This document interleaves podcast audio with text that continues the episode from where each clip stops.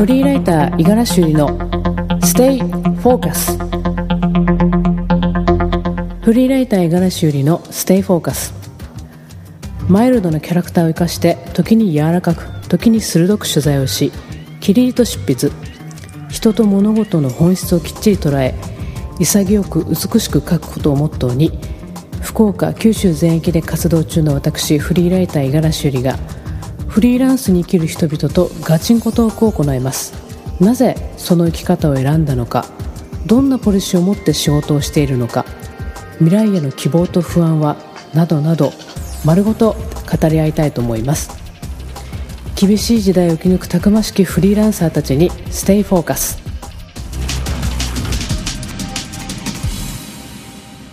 さあ今回は福岡を拠点に映像やグラフィックデザイン関連の仕事を手掛けるスプラウトジャパンの水戸達夫さんが登場します。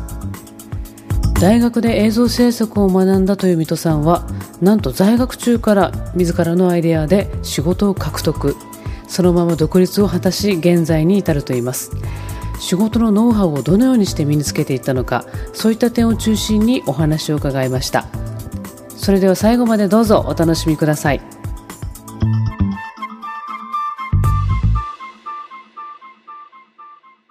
プラウトジャパンはこれ映像制作を軸に企画制作を行う。となっているんですけれども、はい、最近はもっぱら広告業になりつつあります。ね、基本的には映像がその映像を撮るもしくはその写真だったりビジュアルっていうことも含めて。そうですね。最初始めた段階がですねあの、えー、映像の企画制作、うん、まあ、あの先輩にえーと、誘われて始めたので、はいはい、まあ、その先輩とか、まあ、私もそうなんですけど、うん、映像の、まあ、大学が専攻だったので、うんはい、もう映像の企画制作でやっていこうという話をしてたんですけど、うん、まあ、どうもやっていく中でですね、なんかまあ映像自体は、まあ、もちろんそれはそれでいいメディアだし、あの使いどころもいっぱいあるし、まあえー、訴求力というか、まあ、訴える力も強ければ、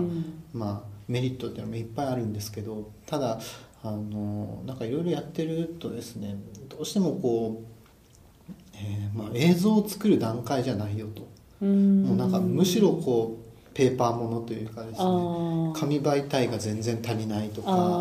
なんかもう映像を作る以前にもっと抑えなきゃいけないものをいっぱい持ってる あの人たちクライアントさんたちがいてですね、うん。はいはいでそうなったらもう、まあ、映像うちはもちろん映像が中心ではあるんですけどあの、まあ、印刷物の制作とかまあ、そういったのもできないわけじゃないのでうんうん、でそういったのをやっていく中で、うんうん、なんかこう私自身のまあ適性というかですね慣れというかうん何と言いますかねこう、うん、えー、やりなんかやりたいことが徐々になんかこう映像はもちろんやりたいんですけど映像よりもどちらかというとこうい。ろんな困った人たちというかまあなんかこうえ困ってるクライアントさんたちの力になりたいっていうのがあったのでもう映像っていうところに限定せずに。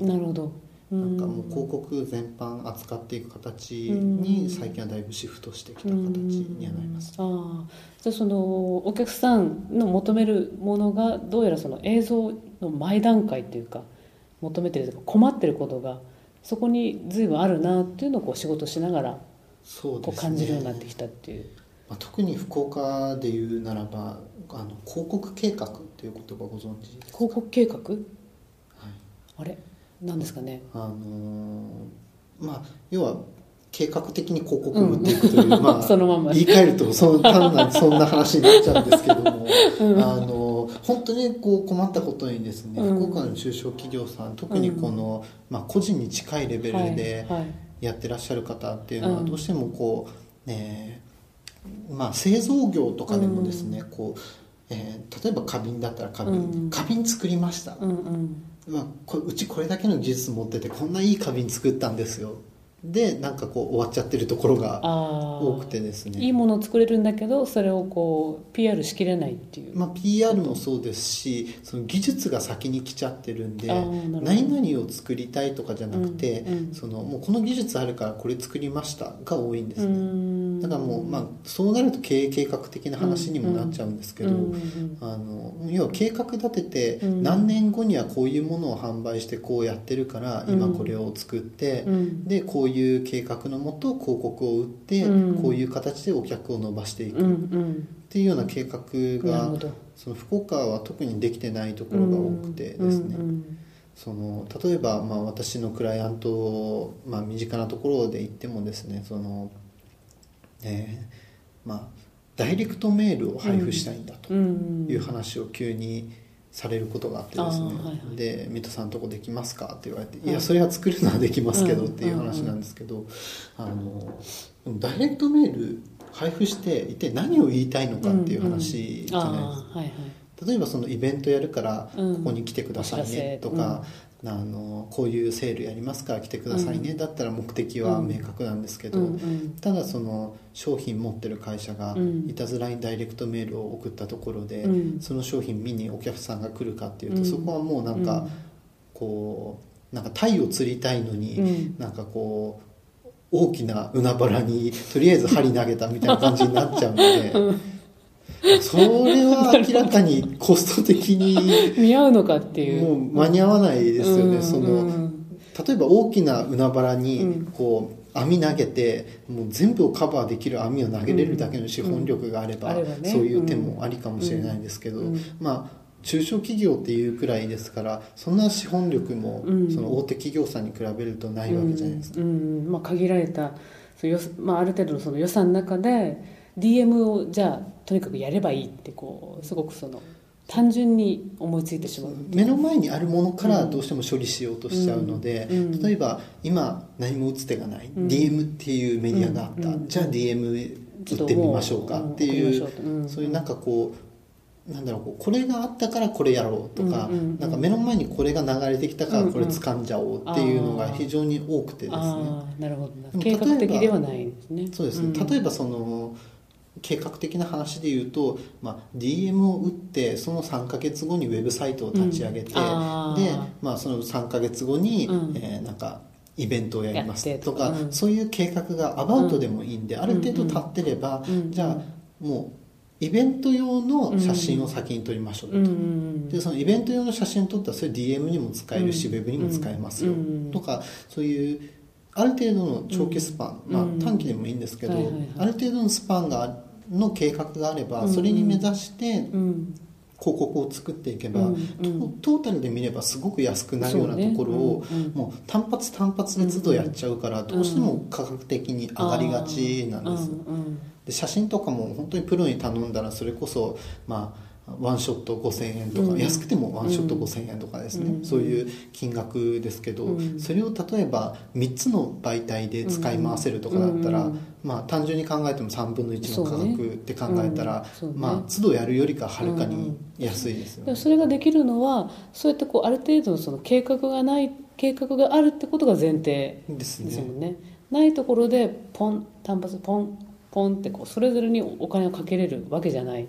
けどそれさえあればでも実はそのそれなりの効果があるしその費用もそんなにこうかかるわけじゃないっていうことがあるけどなかなかそれがこう分かってもらえないっていう。そうです分かってもらえないというかそこにまだ視点を置いていない社長さんだったりとか会社さんが多いというのは事実でしょうね。やっぱりその先ほど言った DM を今作りたいとかチラシ作りたいとかうんあの、まあ、映像もそうですけどうんなんかプロモーション用のビデオを作りたいっていう話があってもはい。そのプロモーション用のビデオを作りたい会社が名刺持ってないとかあったりします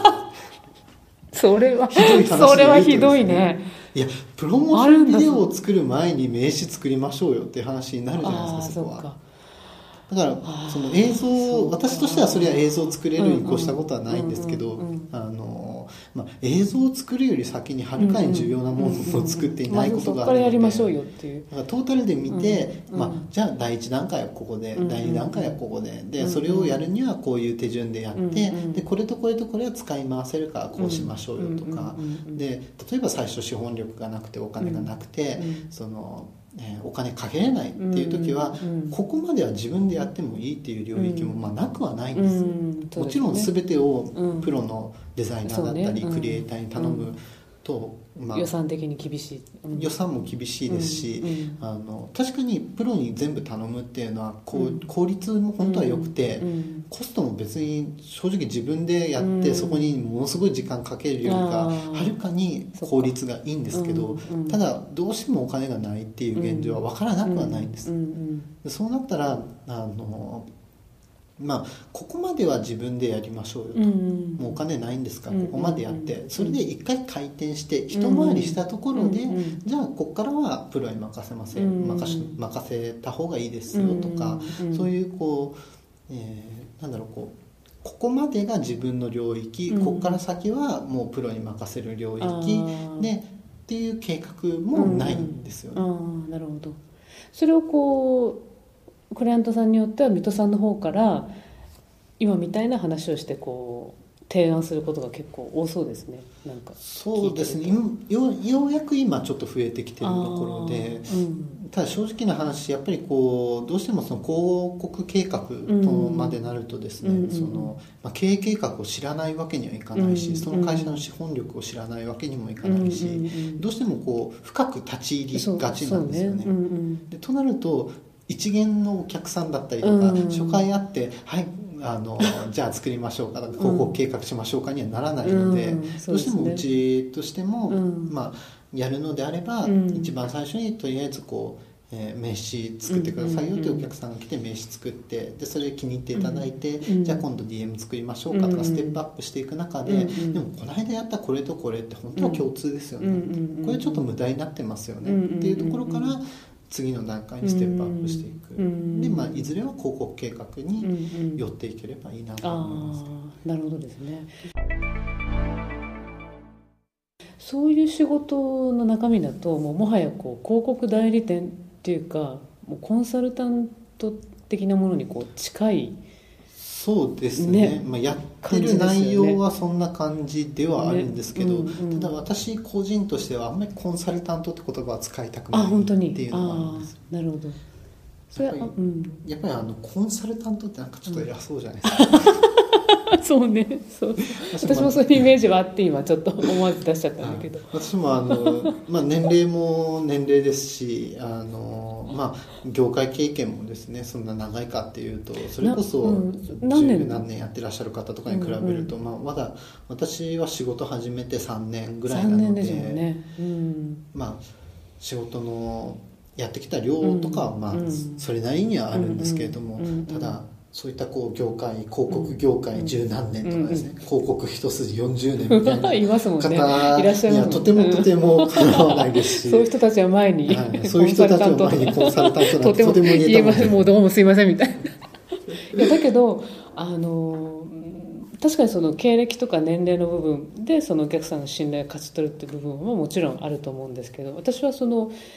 3年ぐらい3年足らずな感じは全然しないんですよね喋ってて。個人的な印象を持ってるのは。それはなんなんでそのえ今おいくつですか、まあ、えーっとですね26 26はい。あのなんでこう前もあの他のねお仕事で一緒になご一緒させてもらった時にちょっと言ったかもしれないですけどなんかすごくその失礼なのかな？なんかとてもそうそういう年齢であると見えないし3年えまだ3年なんですか？っていう感じなんですよね。そういうふうにこう至った水戸さんのこうあり方っていうのはすごくこう個人的に興味があって例えばその先輩になんかいろいろこう手ほどきしてもらったとかそういう振りえっと、独立するにはそういう考え方でやんなきゃダメだみたいな誰かこうそういうのをこう導いてくれる人がいたのかなっていう。いたかどうかで言うとあまりいなかったから、うん。逆にいまだに手探りな部分が多くて、うん。結構苦しんではいるんですけど、うんでまあ、ただその、まあ、一時期そのケーブルテレビのうん。ジェコンさんの方はいでちょっとなんか番組,、番組作りを手伝っていたような時期もあったりとかですうね、ん。あとまあその、まあ、大学の在学中からですね、うん。まあ、大学内でうん。ちょっと仕事したりとかしててですね、大学の中で？はいそれはあのお客さんがちゃんと外に出てってことですか？あクライアントさん外のお客さんも、まあ、いなくはなかったんですけどどちらかというへとー。あのうちの、えー母校の旧三大がですね美術館を持っててですあね。あで美術館のあの修行用の映像の編集とかですね。そういったのをなんか美術館に行った時にちょっと仕事くださいみたいな。うん。それはそのみ他の学生さんもみんなやってるわけじゃなくてもう水戸さん個人的にやってたんですか、はい、もうその当時なんか何が嫌だったのかわかんないんですけど、うんうん。バイトとかするのが本当嫌で嫌で。あのコンビニのレジとかなんかそういう。まあ、一時期は写真屋でバイトしてたこともあるんですけどああのなんだろうこういわゆるアルバイトっていうのがうん。なんかー性に合わなくててか食わず嫌いみたいなもんですからね、うんうんうん。まあ性に合わないというかなんかこうんううん。やりたくない時期があってですね。るほどなるほど。でなんか大学で映像の制作とか習ったし、じゃあもうこれでなんか映像作った方がうんうん儲かるんじゃないのとかなんか勝手に思い上がっちゃって。ですへねーへー。でまあなんか大学の美術館に行って映像作れるようになったんで仕事くださいとか言って無謀な話をしたらたまたまその時親しくしてた先生から、まあ、一件だけその映像編集の仕事をいただいて、そしたらまあたまたまですけどそれがまあうまいことハマってですね。うまいこと言って。でまあそのまあそれからコンスタントにちょっとそこの美術館の映像の編集の仕事をいただくようになって、まあまだまだそれでも全然仕事とかしたことがなかったからですね、うんなんかいろんなこう失敗もしたりとか なんかこう、まあ、分からないことを、うん。まあ、ご迷惑をおかけしながら、うあんの勉強させていただいて、在学中にですよね。はい。でまあなんかこういうものを作りたい時は大体この辺とこことここを切り取って、うん。でここを中心にこう作ればいいのかなっていうのをその時に学んだっていうのはあります、ね、その仕事くださいって言い出したのは何年生ぐらいの時ですか？4年の頭か3年の終わりぐらいあそうですか。へえその頃周りはあれじゃないですか？就職活動とか就期？職活動もまあでも芸術系の大学だったんであそうんうん。そんなに皆さん みんないわゆる。頑張ってはなかったですけど。ただまああのまあみんなは多分そういう感じだったと思いますけど。ああへえ別に先生から言われたわけでもなくそのなゼミの課題っていうわけでもなくそのアルバイトは嫌だな今できることはこれだからじゃあちょっと話をしに行ってみようって言ってうまいこと話があって、で先生がつなげてくれてとか。そうですね。うーん。すごいですよね。そのなんかどうせその私も含めてそのなかなかそういう発想になりづらい気がしますね他の方っていうのは。もう仕方ないからもうじゃあどっかバイトしなきゃっていうふうにこう自分のその学んだことを何とか活かせないかっていうことを一生懸命こう探るっていうよりは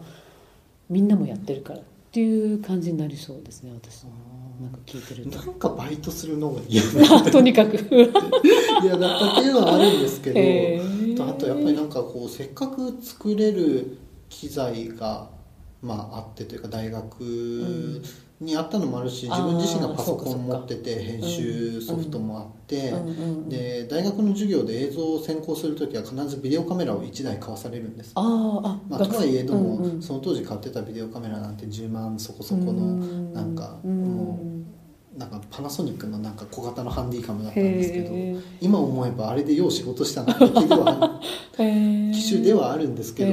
ただ撮れるものがあって編集できるものがあって。環境がねそうやってこう整ってて。何かこううんこれでなんか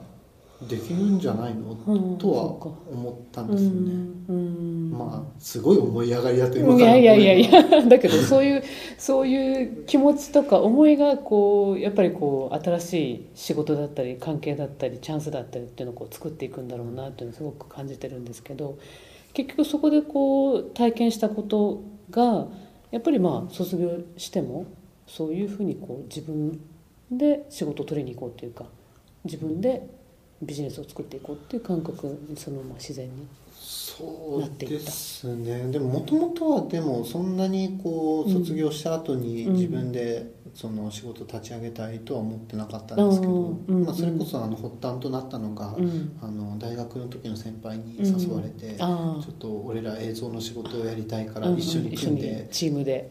チームでやろうよなんて言われてですね、まあその時なんかでも仕事するってすごいハードル高いなと思ってたから個人で仕事っていうかですね、まあ、そのグループでもそうですけどやっぱりその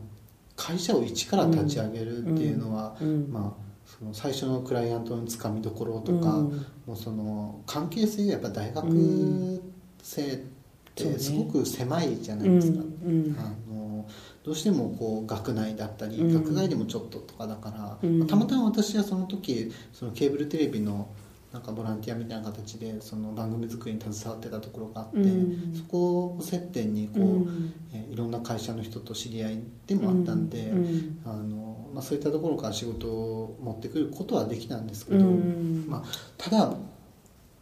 そうとはいえども狭い範囲じゃないですか,、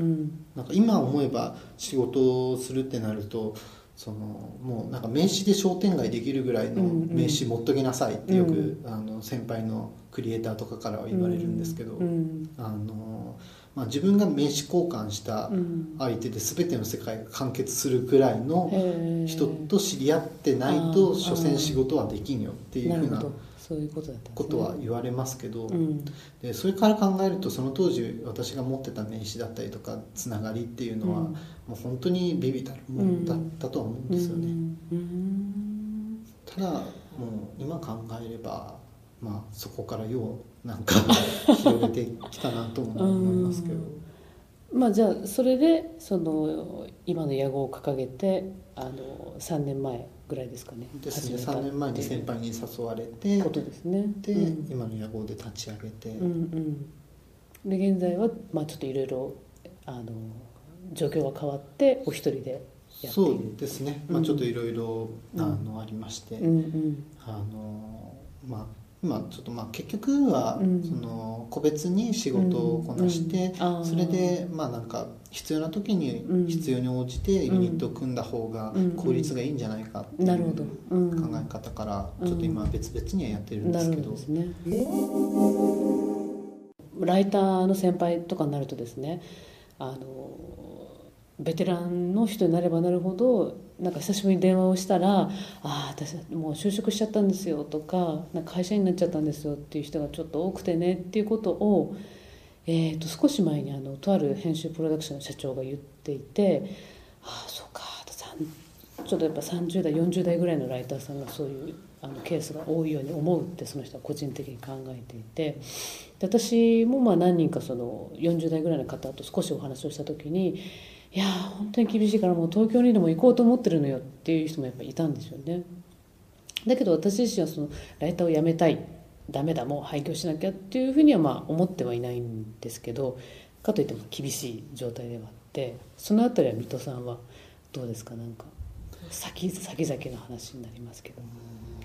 ね。まあでもぶっちゃけた話もやめた方がいいんじゃないかと思うことも多々ありますよ。本当。もうなんか、うん、本当カツカツな月とかはもう、うん、悪的やばいとか思ったりとかですね、うん、散々こうなんかネガティブになることもありますけど。なりますなります。でもなんか続けていかんとと思う理由は、まあ、いくつかあってですね、はい、まあ、一番最大の理由はやっぱりこううちを、まあ得意先としてくれるクライアントさんがいたりとかですね、そういったこう、まあ、支えてくれる他のクリエイターがいたりとか、うんうん、例えば写真とかも、まあ、私自身も写真は撮るんですけど、うん、そして、まあ、あの写真の講師とかもやるんですけど、うん。ね、ただ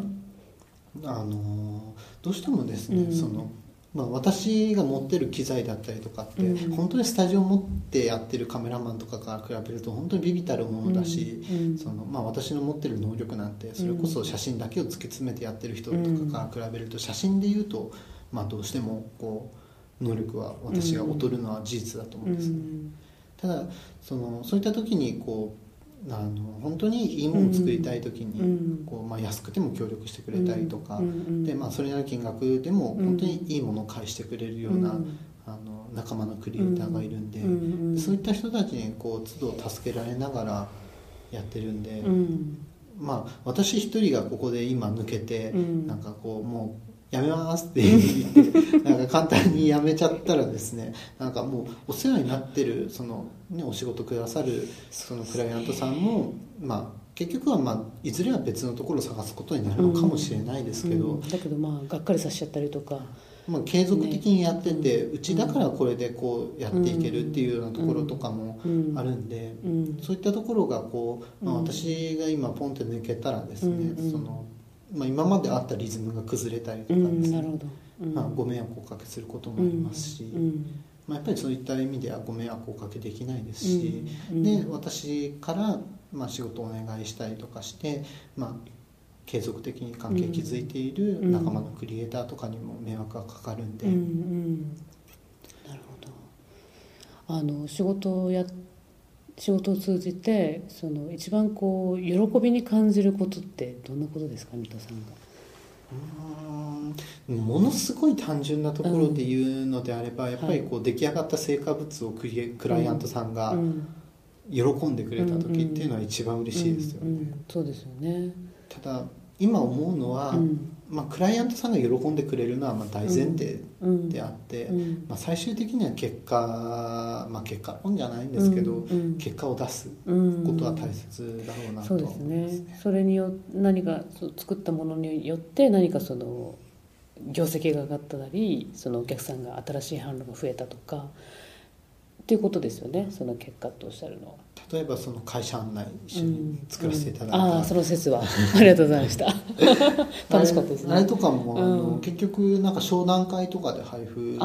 されたようなんですけど、うんうん。そしたらなんかその商談会で配布した時に、うん。なんかお客さんからなんか反響があったとか、あなんかこうすごく親切な会社だなと思ったとかうん。言われるとですね、うん。なんかぱりそのクライアントさんが喜んでくれること自体は大前提ですけど、うん。やっぱりそういった私たちがやってる、うん。そのまあ、グラフィックメディアだったりとか、うん。その人の目に渡るうん。ものっていうのは、うんまあ、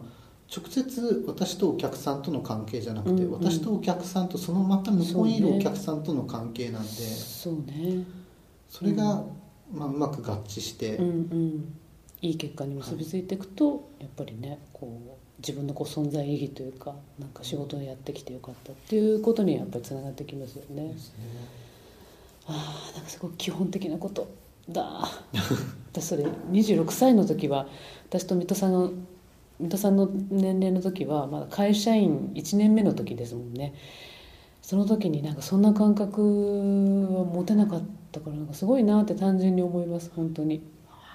どうなんですかね、うん。その逆に、まあ、私結婚しててその嫁がいるんですけど、うんうんその嫁は、うん。まあ、会社員なんですよ。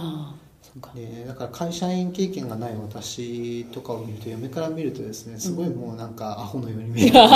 そうなの？だからダメなのよとか言言わわれたりするんだですけど。厳しいな。厳しいです。ただまうん。あそのその厳しさは、まあうん。逆にその優しさでもあるんでそうね。それはもうすごくいつも感謝はしてるんですあけど。あそっか。なかなかそのねピシャって言ってくれる人の存在っていうのはねやっぱり大事だなうん大切だと思叱ってくれる人とかですね。本当にそういう意味で言うと会社員的なマナーだったりとか、うん。会社員的なうん。その考え方っていうのは、うん。うん。うん。まあまるでないとまでは言わないですけど、うん。結構分かんないところも多いんで。なるほど。うん。うん。だからまあ例えば会社員になって1年間やったら会社員1年分の経験が蓄積できると思うんですよ、うんうんうんまあ、その中にこう事務処理の能力が向上したりだったりとか、うんなんかこう上司のサポートに就く時のうんなんか能力が向上したりとかがあるように、うん。私は個人でうん。3年やってきて、はい。その中で、まあ、クライアントさんとの関係の築き方だったりとか、うんまあ、その要求しているものが何であるかを判断する、うんまあ、そういったあの、まあ、能力とまでは言わないと思うんですけど、まあ、そういったものがこう徐々に蓄積されているのは事実だと思うんですよね。なるほどなるほど。あれですねあの今後、まあ、ちょっとそういったこうね多少こう厳しい部分も今ありながらですけど今後もまたぜひあの活躍していただきたいなと思うしまたね仕事もぜひ一緒にやりたいですね。私あのすごく本を読まれてるっていうほら前話をしてたじゃないですか。あだからあの前言ったと思いますけどそのライター的にその文章を納品するときにあのすごく緊張するんですよ。その文章をよく知ってる人にその渡すってことがすごく緊張するんですけどただそういう緊張感はとても大事なのでなんかまたぜひあの機会があったら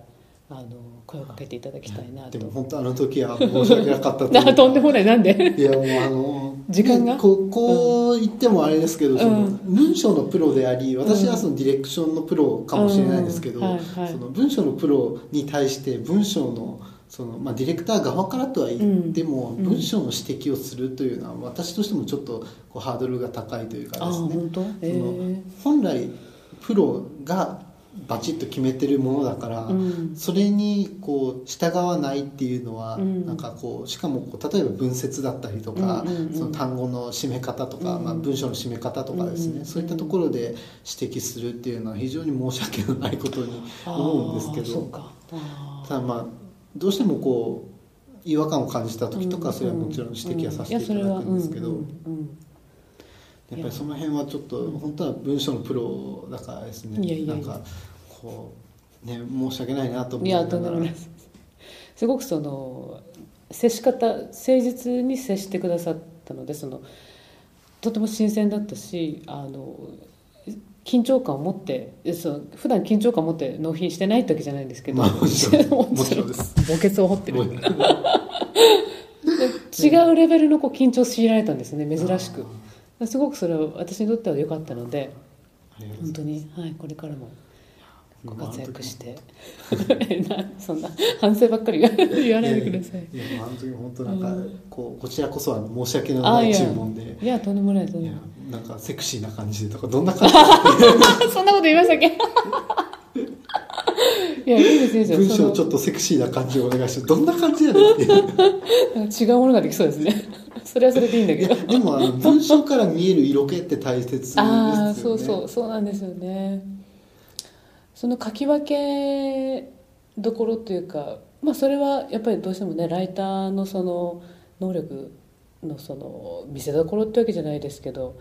こんなふうに書いてほしいっていうオーダーこんなふうにち今度は違う感じこんなテイストでっていうことにどれだけ答えられるかどれだけ引き出しがあるかどれだけそのボキャブラリーを持ってその手垢のついてない言い方でよくありがちな言い方じゃなくてっていうことをなんかこう常にあの追求していきたいなと思ってるのでなんか水戸さんのそのお仕事いただけるとこうそこがこう違うレベルでいつもいつも感じない緊張をこう強いられるこう感覚が すごく新鮮なので ぜひ、はい、本当に今後も頑張ってぜひぜひ今後ともよろしくお願いしますはい、ありがとうございました。今回のステイフォーカスはいかがでしたでしょうか？さまざまな経験を積み重ねながら、どうしたらより良い仕事ができるのか、常に前進しようとするその姿勢に強い感銘を受けるインタビューとなりました。水戸さんありがとうございます。次回は熊本を拠点にウェブ関連のビジネスを展開する鹿田美香さんにご登場いただく予定ですどうぞお楽しみに